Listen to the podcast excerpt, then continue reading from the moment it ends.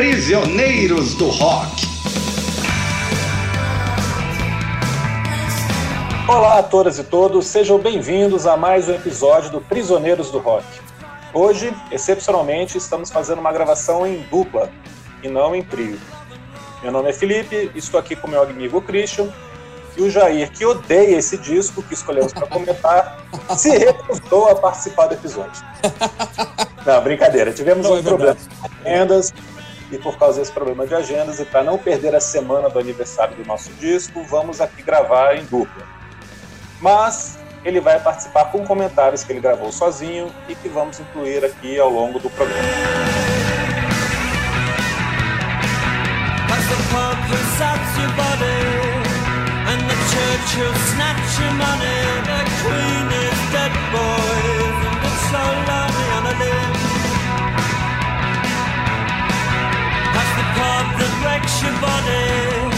And the church, all want is your money. The queen is dead, boys, and it's so lonely on a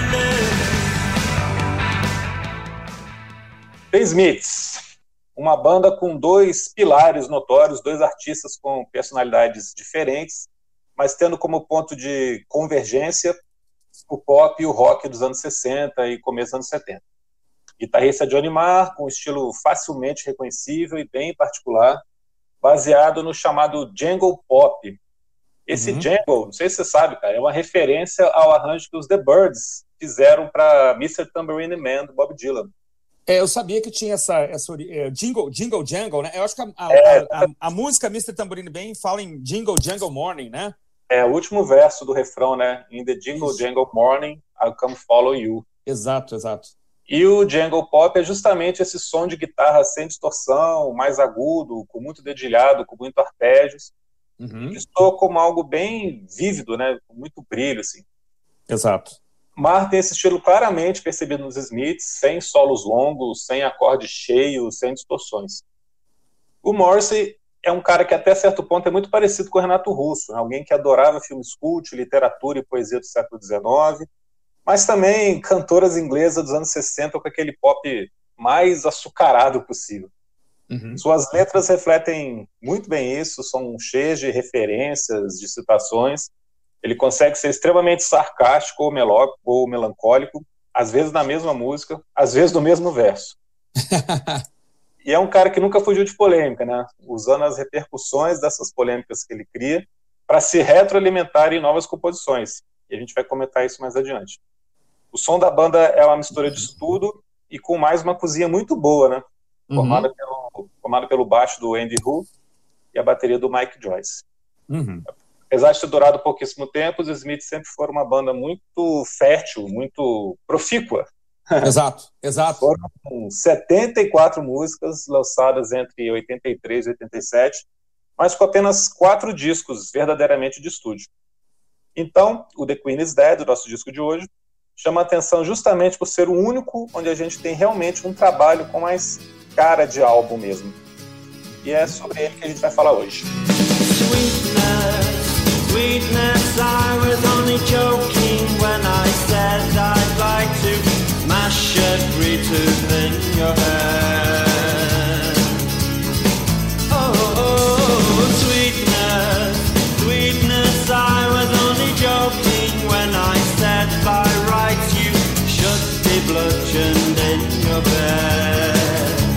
brincar aqui que a banda tem quatro discos e 395 singles, né? Que assim, é, singles assim quase semanais, uma, uma, uma, frequência muito grande de lançamentos, mas que para nós aqui no Brasil é só através de coletâneas, né? Porque a gente durante um tempo, um grande tempo aqui, a gente não teve a cultura do single, né? Do compacto ser lançado. Então, infelizmente, a gente foi alijado e depois, quem gosta, quem compra e tal, eu tenho aqui uma, umas, umas coletâneas de, de singles que são muito interessantes, né? Que são músicas que dá, dão para entender bem assim a evolução da banda, né? É mais fácil de entender a evolução da banda ouvindo o disco e os singles também que foram ali é, antecedentes ou subsequentes, né? Mas eu, eu, tenho uma história engraçada com o Queen's Dead, o Felipe, antes da gente falar aí de faixas, de música mesmo. O disco está fazendo 35 anos, ele foi lançado então em 86, né? Em 86 a gente estava no. Quem gosta de música estava no pós-Rock in Rio, né? Era o pós-Rock in Rio aqui. Então, para mim, assim, o, é, o que importavam eram aqueles grupos que tinham vindo, né? Especialmente as bandas de heavy metal. Então tava muito ali ouvindo Iron Maiden. Tinha 14 anos, tava ouvindo Iron Maiden, tava ouvindo Scorpions, né? Aquele metal clássico da década de 80. Saxon, Judas Priest, né? Claro, algumas bandas aí são mais antigas, mas estouraram aqui no Brasil mesmo na década de 80. E o, o, o mundo estava imerso também na chamada New Wave, né? E, então, bandas como B-52s e outras estavam em alta, né? Roupas multicoloridas, até uma estética é, cinematográfica ali, né? Aqueles filmes que a gente acompanhou de adolescentes, né? Com uma, uma estética de roupa, de maquiagem, de. Então havia, havia um, um momento ali no qual esses grupos que estavam aparecendo não se encaixavam. Os caras usavam calça jeans e camiseta, como assim? Né? Quase uma estética moda, né? Uma roupa comum, não havia nada multicolorido, explosões no palco, caveiras cuspindo sangue, nada disso, né? Nada era espetaculoso, digamos assim, né? Mas por algum motivo, cara, eu, eu não me lembro bem, assim, eu acabei comprando em vinil o Queen's Dead e, e, eu escutava muito, assim, cara. Eu fiquei uma época absolutamente fascinado pelo disco, assim, é, por 90% das canções. E eu ficava me perguntando se, pô, afinal eu sou um metaleiro ou não. O The Queen's Dead provocou uma crise na minha pessoa. Pô, eu sou um metaleiro, tô ouvindo esses caras aí que não tem nada, a guitarra não tem nem pedal quase, né? parece que não está nem plugada no, no, no, numa caixa, né? Exatamente. Eu fiquei em crise um tempo assim, aí eu, eu descobri que eu estava, na verdade, abrindo novos caminhos ali, novas, novos, novas veredas, né, para poder trafegar. E o The Queen's Dead, eu acho que foi um divisor de águas, assim, para mim, porque ele levou a, a eu me questionar o que tipo de música que eu gostava. Né? Depois, na verdade, eu descobri, só para fechar esse raciocínio inicial aqui, é, que eu, eu, tenho uma coisa que eu tenho até hoje, na verdade, passados aí 35 anos, que é o seguinte: eu gosto muito, assim, uma certa época da minha vida, né, certas semanas, de escutar as coisas mais esquisitas possíveis. Né? então, tem, tem semanas que eu passo aqui escutando kraut rock, passo escutando rock in opposition, né, aqueles movimentos mais é, mistura de free jazz com rock e tal. Mas tem um certo momento que eu tenho que voltar ao normal. É, porque a música mexe com a gente, né, cara? Você passar uma Sim. semana ouvindo, ouvindo Soft Machine, sei lá, escutando Magma, lá da França, tem uma hora que você fica meio, meio perturbado, assim, né? Então é muito comum, e é até engraçado eu dizer isso, mas assim, é, eu posso passar a semana inteira escutando kraut rock, mas depois eu vou ouvir Carpenters, entendeu? assim, Karen Carpenter vai me trazer de volta para a realidade. E eu acho que durante uma época aí do heavy metal, que para um garoto muito jovem é perturbador, né? Aquela, aquela estética toda. O, o The Queen's Dead era o disco que me trazia. Ouvi, sei lá, é, Frankly Mr. Shankly, entendeu? era uma forma de eu voltar à normalidade, né? Frankly, Mr. Shankly, since you ask, you are a pain in the ass. I do not mean to be so rude. Still, I must speak frankly, Mr. Shankly. Oh, give us money. Então é um disco que me, que me acompanhou desde sempre. Eu comprei quando saiu aqui no Brasil, uma capa meio esverdeada, né? E hoje eu tenho é. a, a edição dupla em CD, que é uma edição de de 30 anos que vem com uma série de demos e tal. Ah, cara, você tem essa edição, cara, que eu sensacional. Tenho, cara, que vem as demos e não tem muito tempo que eu comprei não, coincidência. Essa edição é incrível, cara. Esse disco 2 é muito bom. É muito bom. Vamos, vamos falar do disco principal. Mas a gente vai primeiro. comentar depois. É, aí é o, é o extra, né? O plus do nosso, do nosso programa. É. Mas primeiro, o, assim, é um disco que eu, que eu posso destacar em primeiro lugar e te passar de, a, a palavra de volta, é que ele tem pelo menos quatro músicas que são absolutamente consideradas clássicos do The Smiths e clássicos da década de 80, né? Que são The Queen's Dead, Big Mouth Strikes Again, vou falar na ordem aqui, The Boy with the Thorn in His Side e a tristíssima, belíssima There is a Light That Never, Never Goes Out, né? Primeiro, assim, quatro músicas que são absolutamente fundamentais, talvez, eu não pesquisei no Spotify, mas periga ser, não duvidaria que sejam as quatro mais escutadas da banda, talvez o disco que reúna o maior número de clássicos da banda, talvez. É, é isso? Dúvida. O que, que, você acha? Eu não conheço muito bem os outros. Dúvida. É isso que você falou do, do contraste que você sentiu quando escutou The Queen's Dead. Uhum. É, é, algo que eu relaciono muito ao conceito de ser a banda indie por excelência. Uhum. Os Smiths serem a banda indie por excelência. Justamente porque nessa época eles fizeram a diferença com o som que existia, tanto uhum. o lado do New Wave, do synth pop, como do, da nascente cena do hard rock, do heavy metal. O visual, né, que os caras usavam calça jeans, camisa comum, contra todos os excessos de, de, ambos os lados também, da New Wave, do Heavy Metal. No episódio do Out of Time, eu comentei isso, que eles são a banda indie, assim como a R.E.M. era também do outro lado do Atlântico, né?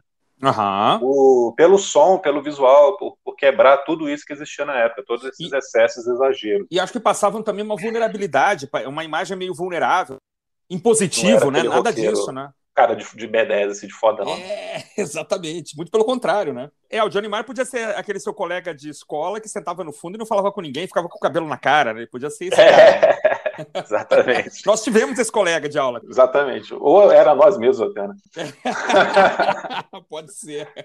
Cara, mas falando do disco aqui, eu gosto muito desse lado A, porque ele sai de todos esses padrões que são meio estereótipos do som dos Smith, né? Você tem The Queen's Dead, que é uma música pesada, né? O andamento, a levada, o jeito de cantar, é tudo completamente diferente, mais pesado. Você tem a No It's Over, que é uma música extremamente melancólica, longa, uhum. muito bonita, mas que também não tem aquele som característico dos Smiths. Franklin Mr. Shankly, que tem um, um, andamento, um arranjo bem diferente. Quase um reggae, é, né? Quase um, é, tem uma guitarrinha reggae ali no fundo, né? É, Never Had No One Ever, que também que é muito climática. É a, única é letra... não, é a única que eu não gosto muito. Mas que é uma música muito climática, né? Uma letra curtinha, a coisa que é difícil do, do Morrissey fazer, uma letra muito curta. Uhum. Depois um instrumental longo. E é incrível o Cemetery Gates, né? Que é cheio de referências. Que Maravilhoso. mistura de um monte de coisa ali, e que é uma música que ele está se sacaneando, né? Porque ele sempre foi acusado de, de plagiar, de fazer muita referência a outras coisas, e ele faz piada com isso, né? Exato, exato. Exatamente com o plágio. É... Ah, mim, Vamos ver então... a opinião do Jair, né? Vamos ver o que, que o Jair tem para dizer, porque hoje ele não, não esteve aqui, mas vai, vai participar com uma, uma gravação. É ele que odeia esse disco, ele vai, vai desfazer tudo que a gente falou. Oi, gente, vou fazer aqui uma rápida análise pessoal do clássico do The Smiths de 1986, The Queen is Dead. É uma capa né, bastante lúgubre, para dizer o mínimo, é, um tom de verde é, quase gótico, e um som que mostra o Smith nas, no seu absoluto auge, né? É o, o terceiro disco da banda com é, provavelmente algumas das músicas mais conhecidas e foi o disco que me apresentou o The Smiths.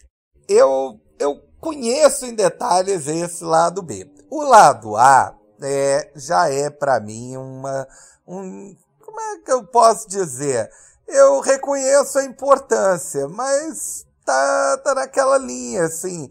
Faltam os hits, né? E é claro que hoje em dia eu escuto com mais cuidado, né? É, dá para perceber né, que as letras são tão perfeitas como do lado B, e tem, tem músicas como, por exemplo, I Know It's Over, que é sobre solidão, é uma música é, com peso também emocional muito forte, que é Never Had No One Ever. A pessoa da música, vamos assumir que é o Morrissey, né? É, confessa que nunca teve ninguém, está sozinho, está desesperadamente só. é, é, novamente, é, é é engraçado até de ouvir. É estranho que sejam músicas tão pesadas em termos de letras, mas elas são divertidas. É, elas, é, elas soam como, na verdade, o humor inglês mesmo. Um humor negro, um humor ácido, que não mede muito papas na língua e se revela, às vezes, deliciosamente piegas, não tem problema. A, a faixa de encerramento, que é o Cemetery Gates, que tem um, um dedilhado de violão, né? É legalzinho. A, a letra é intelectualizada demais, né? Mas, é, mas a melodia compensa. I dreaded sunny days, so the cemetery. Keats and Yates your side. I sunny so meet you at the cemetery gates. Keats and Yates are on your side.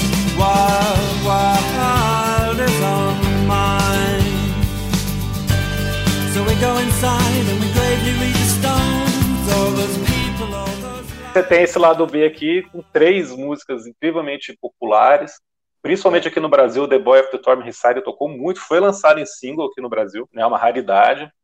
Big Mouth, é, que é outra Big... música pesadona também, né? Pesadona, que, que é uma letra muito legal, porque na época teve um atentado contra a Margaret Thatcher, e ela quase morre, né? Morreram pessoas do gabinete dela, mas ela não morreu. E perguntaram, ele foi comentar sobre isso, e ele falou: Ah, que pena que ela não morreu.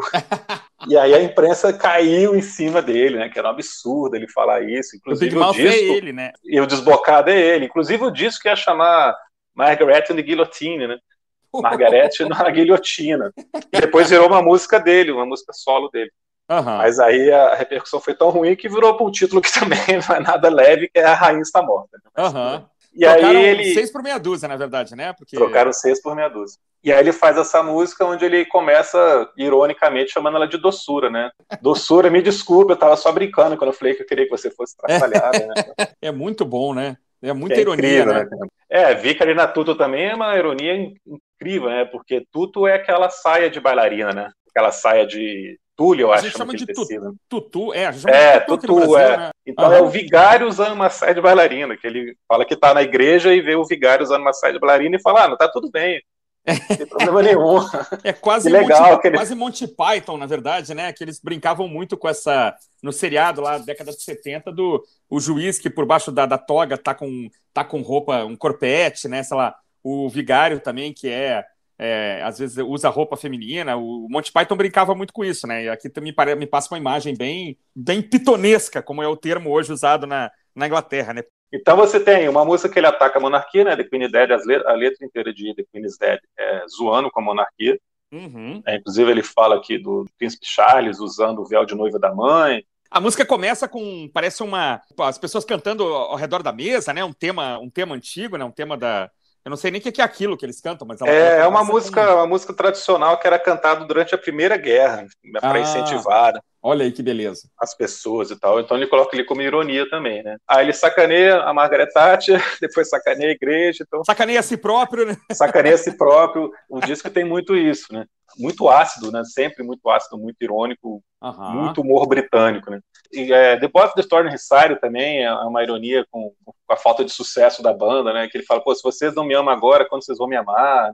Eu nunca entendi essa letra direito, não. Sempre é, dizem que é por isso, né? Você pode interpretar de outras maneiras, mas a interpretação mais comum é que ele está reclamando da falta de sucesso da banda, né? Por que vocês não me amam, né? Vocês não, nunca vão me amar, nunca vão me entender. Então, Franklin Mr. Shankly, que também tem um arranjo bem divertido, e uma letra que ele está atacando o dono da gravadora, da ah, Huff é Trade. É verdade, é verdade. Eles gravavam pela Huff Trade, que era uma gravadora pequena, né? E esse essa música é um recado para um clássico, né, cara? E também um clássico inglês, né? O que tem de banda inglesa que, que esconde mensagens é, cifrada para os produtores ou para os, os, os, managers é um negócio impressionante, cara. Os Kinks têm música a respeito disso, os Beatles dizem tem música a respeito disso. O Queen, aquela, tem uma faixa. Sim, sim, tem, tem. Do, do, do The Night of the Opera, é Death on Two Legs. Death on Two isso, Legs, que é a primeira. É um, é um recado direto pro, pro manager da banda. É uma larga tradição aqui de reclamações sobre uso de dinheiro, sobre desvios de grana e tal. Oh, mother, I can feel the soul falling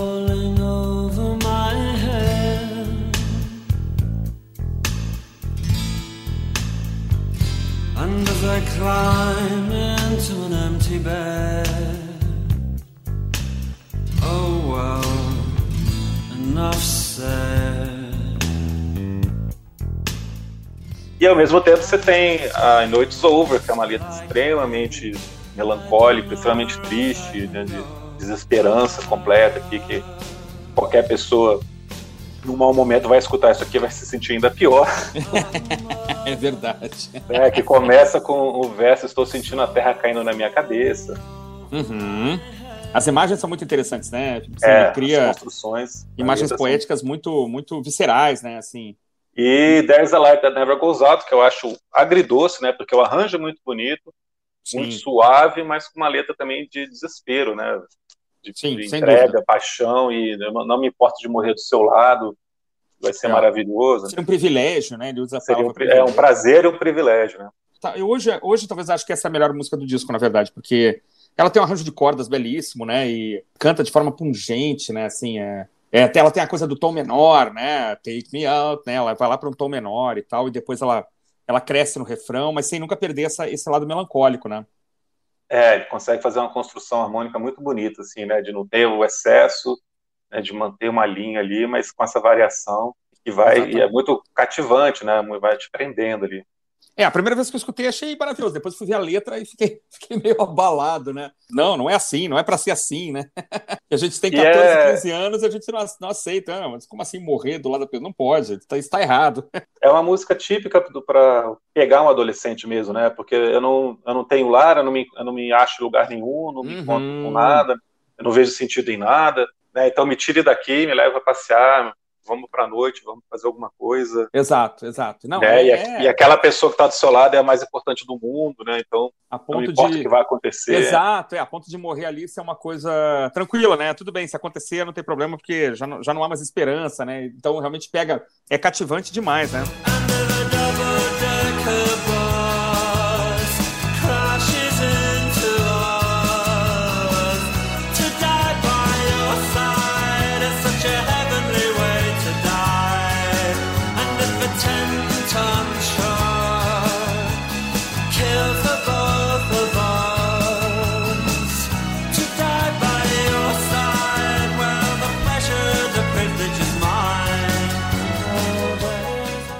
É, e eu acho muito legal que aí poderia acabar com essa música, seria incrível, né? Você terminar o Eu ia falar música. isso, ela, ela é perfeita para terminar, mas não é a última do disco, né? E aí ele faz uma piada, né? a última música é uma brincadeira, que é muito legal, né? O instrumental é muito bom, a guitarra do Johnny Marr é incrível. Uhum. Mas com uma letra que é uma, é uma, piada, né? Algumas garotas são maiores que as outras, que seria uma expressão meio que pra, tem os peitos maiores que as outras. Né? É nesse sentido. Eu não sabia. e a letra inteira é a é mesma é isso, piada né? sendo repetida ali. Né? É, e a música começa estranha, ela começa, na verdade, com. Ela tem um, quase um falso. Ela começa em fade-in, né? Que é uma coisa rara, né? É, ela, ela, tem, ela, ela começa, termina e depois volta, né? É, exato, tem um fade-in, um fade-out e depois ela retorna de novo, né? É. Quer dizer, alguém brincou ali no estúdio e os caras disseram, não, deixa assim, o produtor, não, eu tava só vendo o negócio, não, mas ficou legal, aquela coisa de terminar com essa brincadeira aqui, você quebra o clima ali e já começa desse jeito, você já acha estranho, né? Então já dá uma quebrada de clima muito boa. Uh, o lado B tem se inicia com aquele violão maravilhoso de Big Mouth Strikes Again, né? Uma, uma música é, em três acordes, mas com um riff de guitarra muito poderoso do Johnny Marr, uma interpretação bastante irônica do Morrissey, enfim, um um clássico, uma música que é, é dançante, é, é feliz, é, é deprê ao mesmo tempo, é, é perfeita, né? uma abertura para o lado B. O, o disco segue logo em seguida com The Boy of the Turning His Side, que é, eu é, foi a primeira música que eu provavelmente conheci dos Smiths em alguma coletânea, acho que chamava Hit Parade 86. Também um violão delicioso, uma é, uma melodia muito bem cantada, um Morrissey bem agridoce, bem fofinho na música, é uma delícia. Depois vem um rockabilly, né? Vicarina Tuto, é uma música estranha, mas é divertida. Ela aparece no naquele single, né, que foi lançado no Brasil é, havia singles de vez em quando né, no Brasil, o single de, de Panic, né, e Vicarina Tuto tá no, no lado B. É bem divertida, é, mas né, é, a música acaba sendo quase que esquecida na hora que entra a primeira é, guitarra ou primeiro violão, não sei exatamente é, qual instrumento toca ali, é, em There's a Light That Never Goes Out. É, essa é uma letra com um refrão que hoje em dia chega a ser até meio é, engraçado, né? É, bem, é, é, é, quase emo, né? É o, é o refrão, assim, a ideia de ah, é, morrer atropelado por um ônibus de ônibus de dois andares ao seu lado é uma ótima maneira de morrer. Não é não, não é não, nada a ver, né? É, mas é, é, quando eu ouvi There's a Light That Never Goes Out, eu cantava plenos, ah, plenos pulmões. Era uma música linda, foi uma das primeiras letras que eu entendi em inglês e apaixonei, apaixonei para sempre. Gostava de tocar no violão, né? Eu me arriscava a fazer uma coisa dessas. Olha só, né? Que, que coisa preocupante. E, e é, é uma música que meio que sintetiza o, o clima dos Smiths, assim, é aquelas letras que são sempre navegando entre a depressão, a felicidade, a ironia, o, o, o humor britânico, né? ou seja, humor negro. É, é, uma, é uma música que se, se eu tivesse que escolher uma né, é, dos Smiths para guardar para minha vida, seria There's a Light That Never Goes Out. E o lado B termina com Some Girls Are Bigger Than Others. que aí é quase que uma piadinha, né? É, você tem que dar uma lidinha ali na letra para entender de qual parte do corpo feminino Morrissey está realmente falando, né? Qual parte ele está usando como padrão de comparação entre as mulheres, né? Uma dica é que está na área do torso. É uma música bem divertida que encerra, né, encerra o disco muito bem, né, é, depois de uma audição assim do lado B.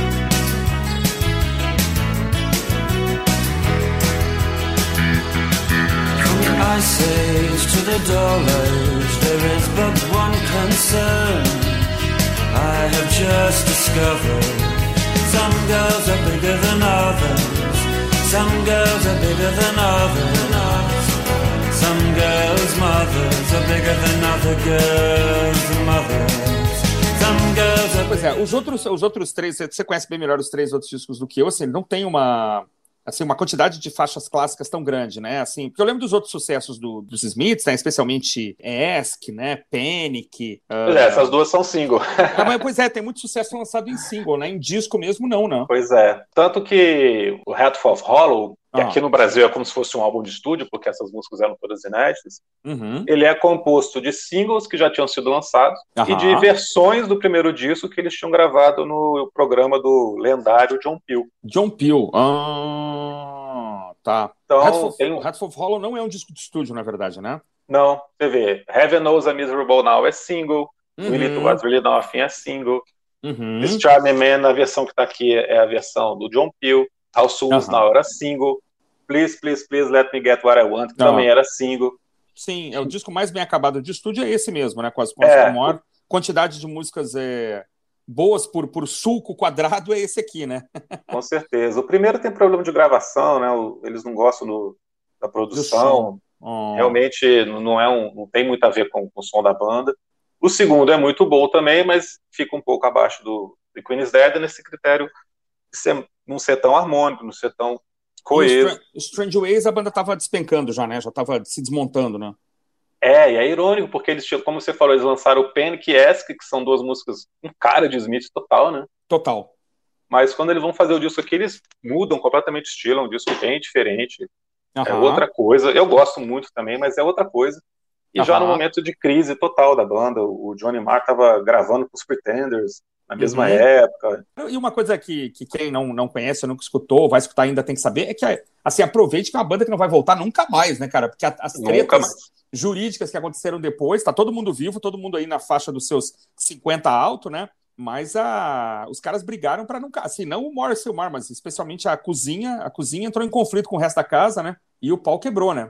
O, os dois processaram, mas o, o, o Andy Hook fez um acordo rapidinho, mas o Mike Joyce não. Continuou e, no final das contas, recebeu mais de um milhão de libras Questionando a divisão de, dos direitos sobre as músicas, né? É, porque eles assinavam tudo Morrison e Mark. E aí é. os caras disseram que eles tinham participação na composição, acho que foi isso. E aí, aí a coisa ficou foi. muito feia. Então, então é uma banda que não volta. Não, é, esqueçam. Então, assim, a Morrison tem, tem a carreira solo dele muito bem urdida, né? O, Mar um pouco menos, os outros dois acho que nem, assim, tocam ainda nem né, em outras bandas e tal. É, nunca mais chegaram nem perto do sucesso. I was minding my business,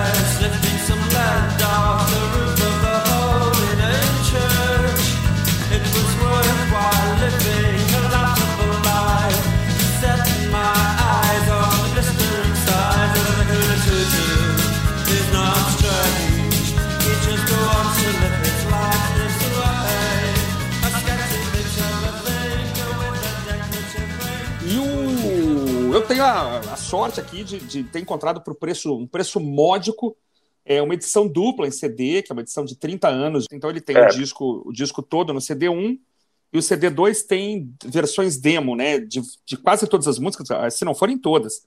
Ó, The Queen's Dead. São oito das dez são versões demo. Isso, The Queen's Dead é uma versão full, né? Uma versão bem maior, né? Que tem um instrumental longo no final, com muita guitarra. É, não tem aquele escutado. comecinho, né? Não tem Aquela Exato. no começo ali, e o instrumental do final é super longo. Então, aí tem demo de Franklin Mr. Shankly, I Know It's Over, Never Had No One Ever, Cemetery Gates, Big Mouth Strikes Again, Some Girls Are Bigger Than Others e The Boy with the Thorn in His Side. E ainda There Is a Light That Never Goes Out. Quer dizer, quase tudo, né? E tem é, There Is a Light é um, é um outro take, na verdade, né? Mas, é, Exato. É, as outras, as demos também não parecem demos, né?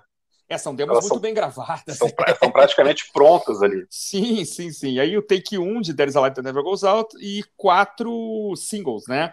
É Rubber King, Asleep, Money Changes Everything e Unlovable. Essa Money Changes Everything, que é uma faixa instrumental, o Brian Ferry escutou e gostou tanto da música que chamou o Johnny Marr para gravar com ele naquele disco Beth Noir. Ah, que legal. E pegou essa música e pediu pro Johnny Marr fazer outro arranjo, ele botou uma letra em cima.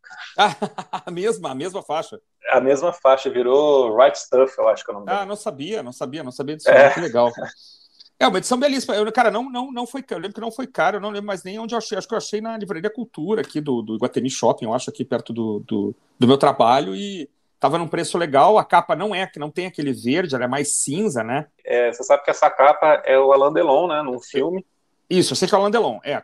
Pois é, uma, aí a capa, a capa dessa edição especial aí é, é, o frame mesmo do filme, porque a capa original tem uma, tem uma mexidinha, que eles fizeram uma adaptação. É isso mesmo, tem uma tem diferença. Uma diferença. Eu, eu tô aqui agora, abri aqui agora no, na internet a capa original, meio esverdeada, né? E dentro você tem uma foto da banda, né? Perto de um bar, né? Eu acho, de um, de um pub. Aqui na edição em CD duplo, a gente tem um, uma espécie de um protesto aqui, tem a polícia perto do Big Ben, e atrás é a foto do, do Alain Delon meio deitado, assim, meio de lado. É, que é, que é desse filme. Desse filme chama. Em, no Brasil chamou Terei o Direito de Matar. Olha só que nome bom, né? É. E, no, e no encarte do, do, do, desse CD duplo, então você tem as letras, e as letras ficam sempre na página, na página par do encarte, né? Na página ímpar você tem uma foto constante do, do relógio Big Ben, mas a cada página a foto vai ficando mais esmaecida. É muito interessante, é muito legal. Pô, que legal. Então tem uma primeira foto belíssima e tal, e a última está quase apagado já o, o Big Ben. Então é na página ímpar sempre essa foto e nas páginas pares a, a as letras da, das músicas aqui, de uma por uma. Cara, só para completar aqui, os trompe, o trompete de Never Had No One Ever, da, ah, da, sim. da demo, cara. Eu achei sensacional, eu adorei aquela versão. Cara, eu vou te falar. Só vou escutar essa agora. Sim. E não tem no completamente, original. Completamente inusitado. Não, não tem no original. É a única coisa realmente diferente dessas versões demo. É uh -huh. essa gravação de Never Had No One Ever.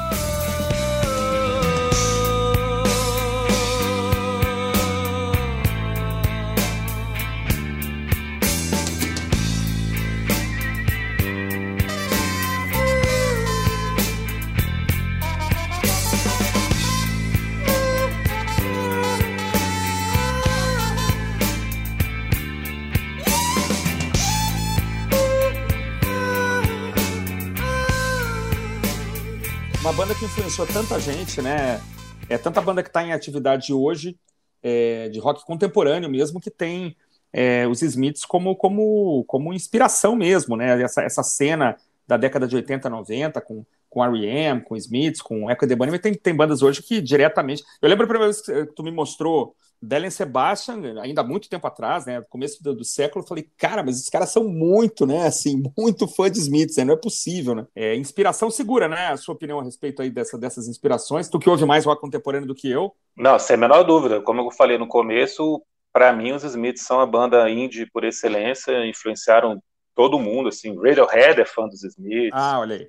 Arcade Fire é fã dos Smiths, todo mundo que você pensar que tem alguma coisa com, a ver com indie, com indie rock, com rock alternativo, escutou Smiths e gosta de Smiths, sem dúvida nenhuma. E, e para fechar aqui, comentar que, oh. comentar que esse disco vendeu relativamente bem, para os padrões dos Smiths muito bem, mas para os padrões da época não tão bem, mais ou menos um milhão de cópias uhum. ao redor do mundo. Foi disco de ouro nos Estados Unidos, na Inglaterra e no Brasil.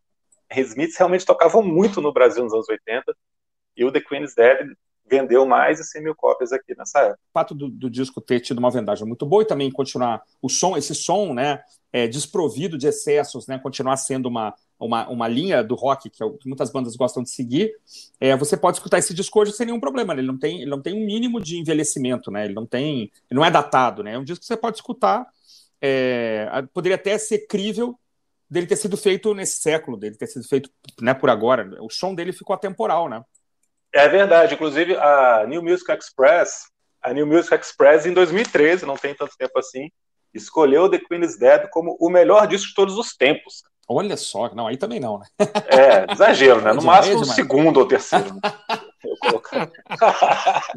ai, ai, ai, mas, na, mas a é. definição que eles deram para essa escolha, eles falam justamente isso, que é um disco atemporal, é um, uma obra de arte que parece impenetrável ao passar dos anos. Olha que legal, que legal. É, tá aqui, ó, NME, realmente. Ah, o que eu vi a Rolling Stone botou em 113 numa lista de 500. Eu acho mais apropriado, assim, mais tranquilo, né? Mas é um descasso, eu gosto muito, assim, e, e, tem, ele tem uma importância, como eu falei, na minha formação mesmo musical, assim, de, de ouvinte de música, de amante de música. Esse disco tem um, uma divisão de águas aí que eu, que eu considero muito importante. Muito bem, então hoje falamos sobre o disco The Queen's Dead, da banda The Smiths, que completou 35 anos agora neste junho de 2021. Nossa, o Prisioneiros do Rock considera um disco atemporal. Nós consideramos que é um disco que você precisa, seja lá quem for, seja onde você estiver, você pare o que está fazendo e escute esse disco, porque realmente é, são o quê? 40 minutos de. Nem isso, né? 36 minutos é, de música de altíssima qualidade, feita por uma banda que foi muito importante na época e continua relevante até hoje. É isso aí, Felipe. Pô, é isso aí, cara. Muito legal. Eu amo de paixão esse disco, é um dos melhores discos todos os tempos para mim, com certeza, da minha vida. E, é, eu escuto até hoje, me emociono até hoje com todas as músicas e é um prazer estar podendo falar sobre ele aqui no seu aniversário de 35 anos. Legal demais. Vou te mandar as fotos então para fazer a postagem no Instagram, avisando aos nossos amigos aqui que sigam a gente lá no Instagram. Ouça aqui os programas é, todo sábado, né, editados aí pelo Felipe e com trilha sonora acrescentada pelo Felipe também. E o Drops, né? O Drops pode aparecer a qualquer momento também na nossa programação. É isso aí, muito legal, cara. Adorei. Be beleza, um abraço a todos aí, até mais. Um abraço aí, Felipe, Christian, falou, até mais. Falou, abraço.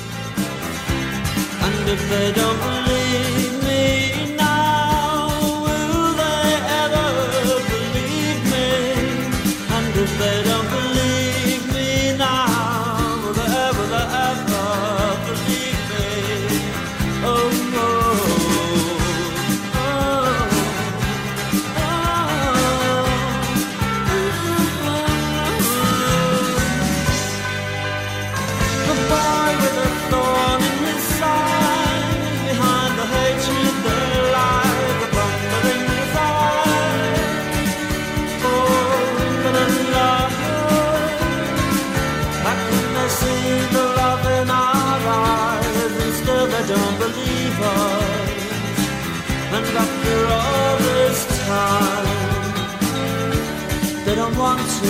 believe us, and if they don't